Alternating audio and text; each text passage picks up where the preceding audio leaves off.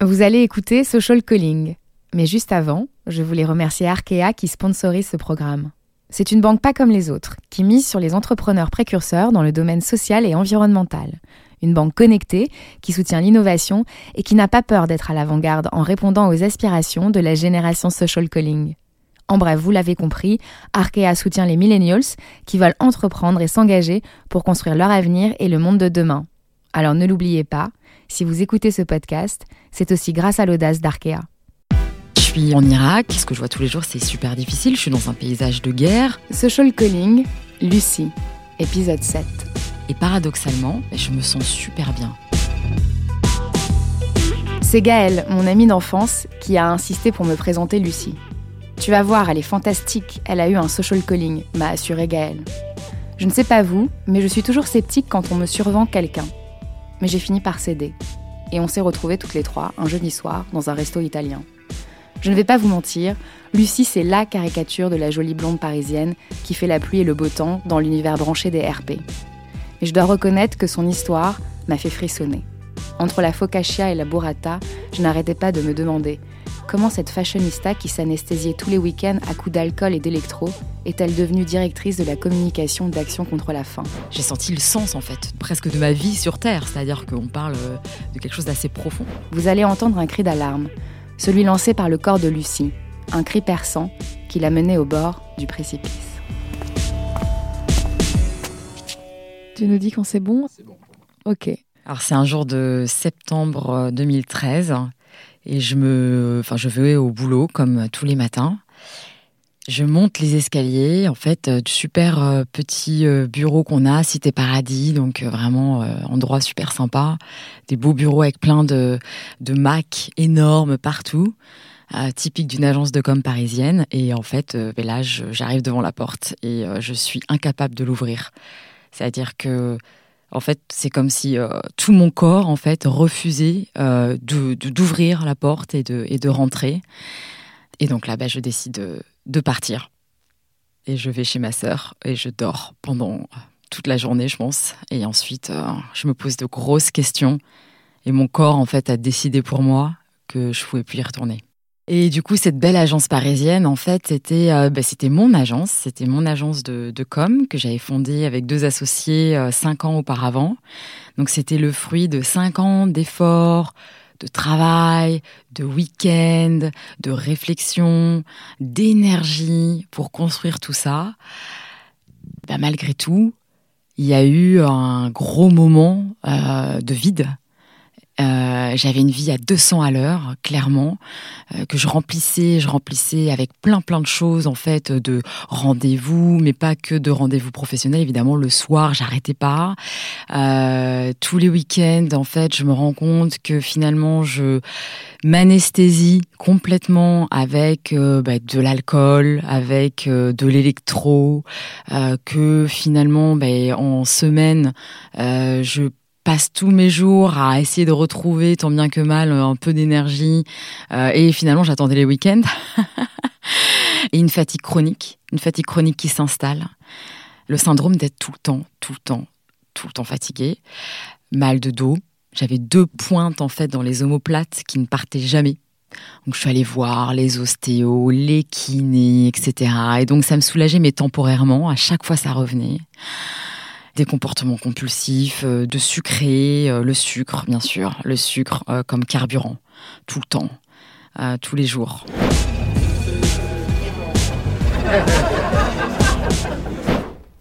Ce qui est quand même incroyable, c'est que j'avais une super belle vie. j'avais, je gagnais très bien ma vie, j'avais un 40 mètres carrés boulevard des Batignolles, je me déplaçais presque qu'en taxi. Et donc, c'est tout, en fait, c'est 15 ans de, d'images de bonheur qu'on t'a mis dans la tête.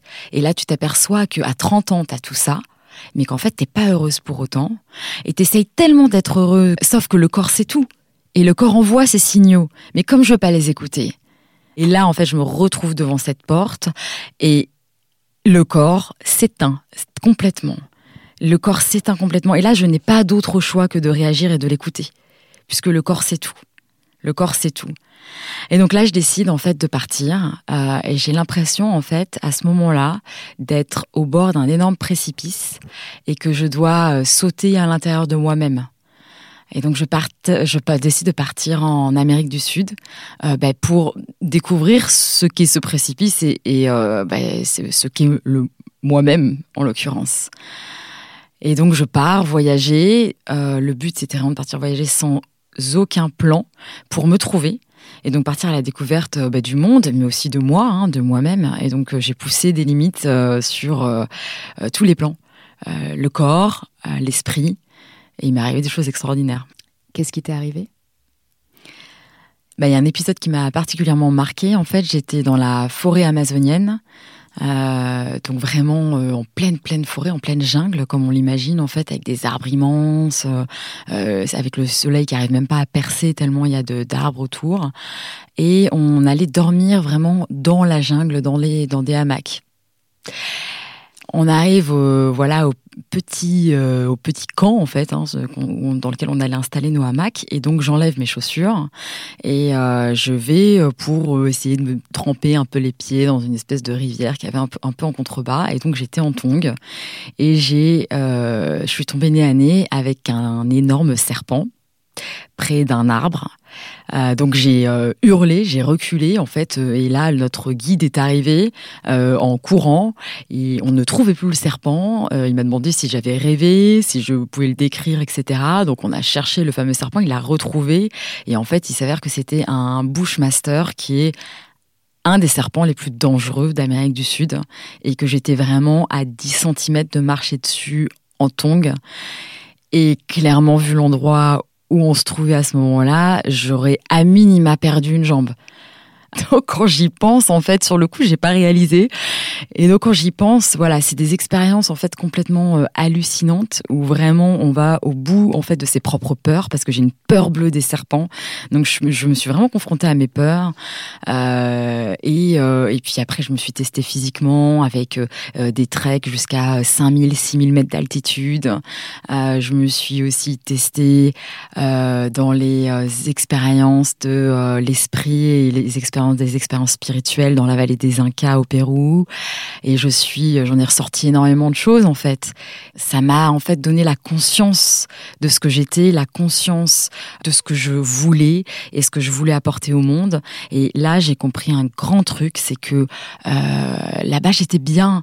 Et quand on écoute son corps, en fait, quand on est euh, près de soi-même, en fait, à l'intérieur de soi, quand on, quand on, quand finalement on a le courage de sauter dans notre propre précipice pour se trouver, euh, et quand on arrête euh, d'essayer de trouver des réponses à l'extérieur, comme par exemple ben, les mal de dos euh, euh, ou ce genre de choses, en pensant que c'est à cause de euh, la chaise de bureau ou d'autres choses, euh, et qu'on comprend que c'est finalement à l'intérieur, je pense que voilà, on, on fait un énorme pas. En tout cas, moi, ça a changé ma vie.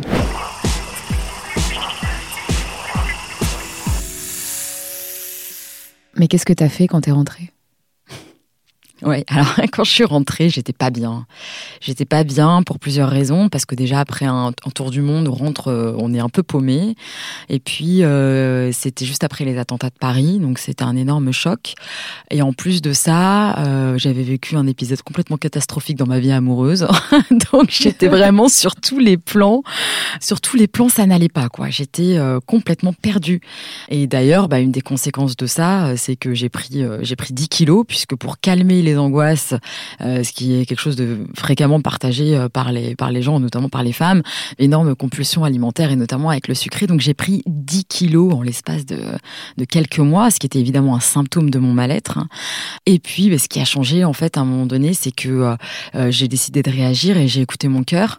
Et c'est là où mon cœur m'a mené à Calais.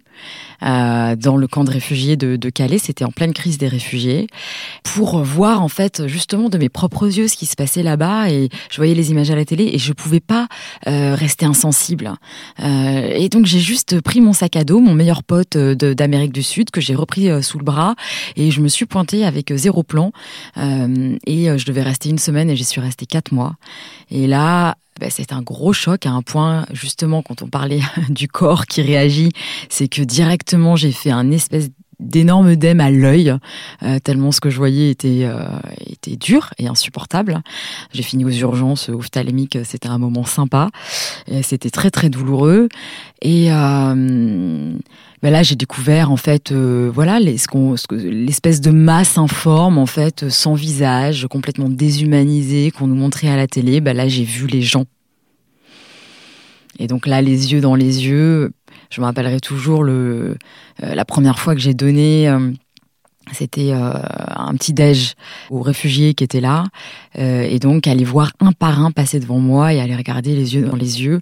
Et là, je me suis dit d'accord.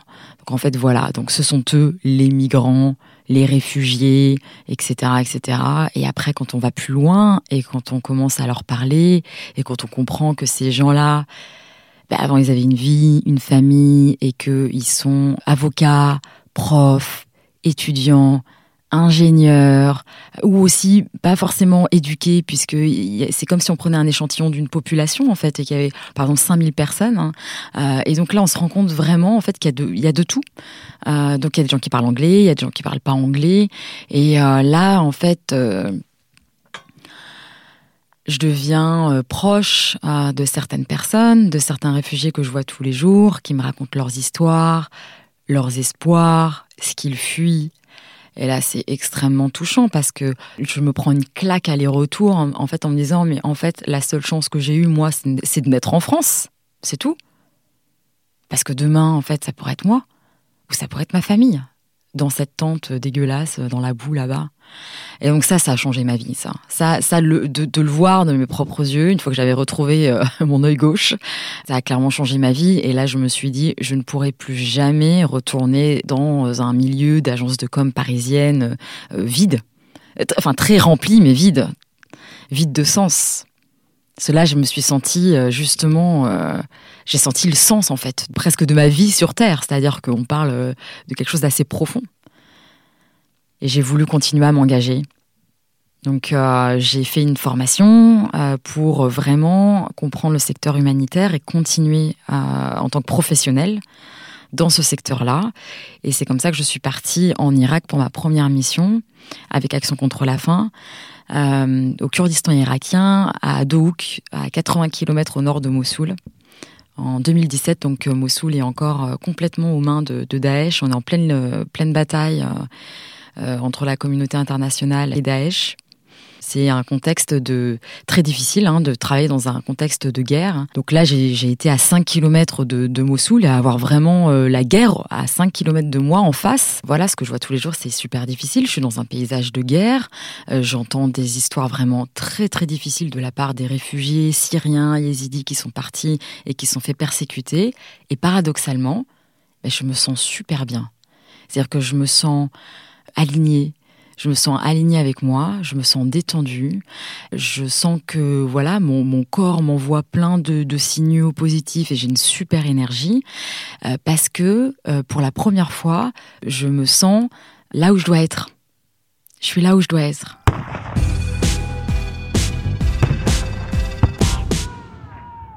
Qu'est-ce que tu as appris euh, sur ce long chemin?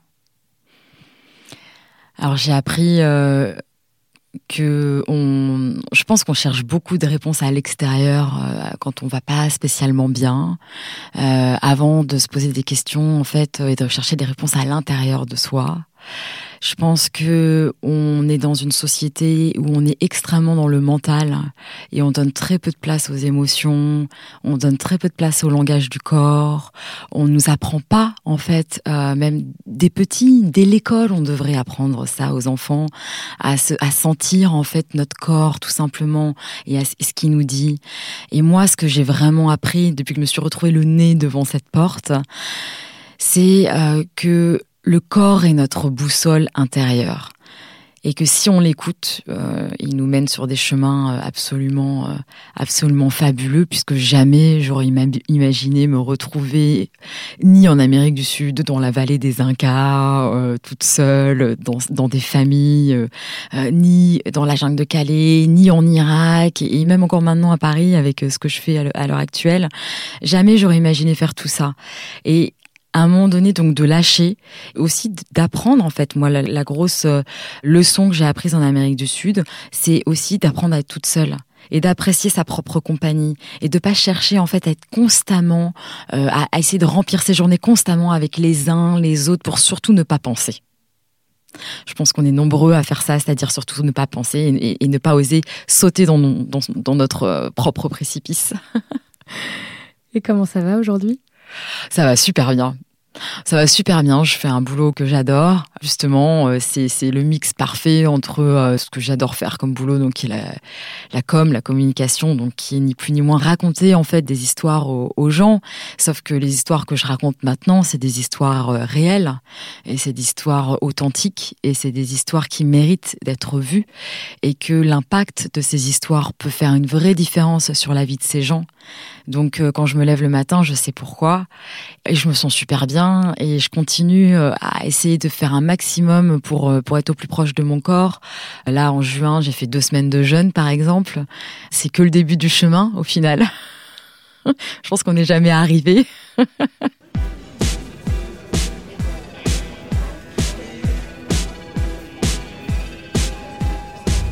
Merci d'avoir suivi ce septième épisode de Social Calling.